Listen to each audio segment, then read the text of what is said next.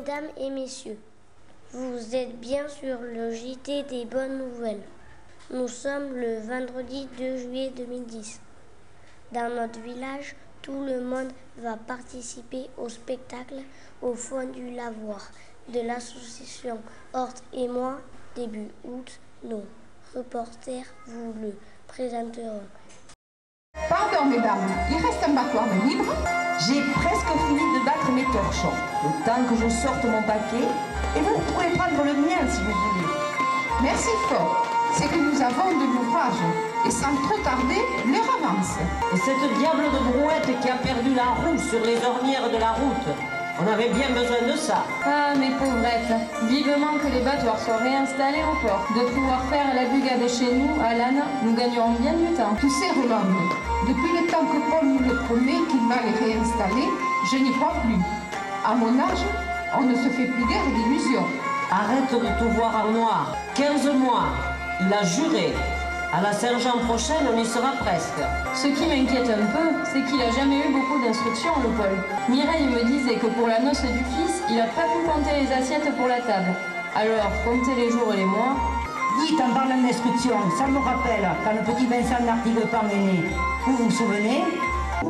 Il y avait autrefois à Hortevielle deux hommes, Félicien de Basta et Amélien d'Artiguepan, qui étaient voisins et grands amis. Le jour de la Saint-Jean, à l'aube, naquit à Artiguepan un enfant mâle. Aussitôt, la nouvelle se propage comme un incendie de broussailles et Félicien, sans rien féliciter son ami, Amélien le conduit dans la chambre où repose Léoncia et auprès d'elle le bébé qui dort dans un berceau. Le témoin a vu et tout à l'heure, il sera en mesure de certifier devant l'instituteur en signant d'une croix. À Hortevienne, l'instituteur, qui a la responsabilité d'une classe unique, est également secrétaire de mairie. Et les voilà partis, cheminant vers le bout. Ils bavardent allègrement, et après trois quarts d'heure de marche, les voilà parvenus devant Monsieur, nous venons faire inscrire. Attendez un instant. Dans quelques minutes, je suis à vous. La porte se referme dans un claquement désagréable. Venez et asseyez-vous. À la lueur des chandelles, les deux amis observent le maître des lieux. Celui-ci qui leur tourne le dos tâtonne parmi des registres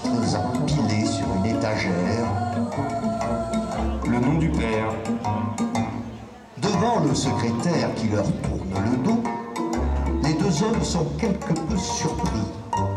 Mais Aurélien exécute un grand signe de croix. Le nom du père. Comme il répète son injonction, sans un regard pour les deux paysans, Félicien imite Amélien. Et ceci avec application. Pour la troisième fois. Eh bien, le nom du père.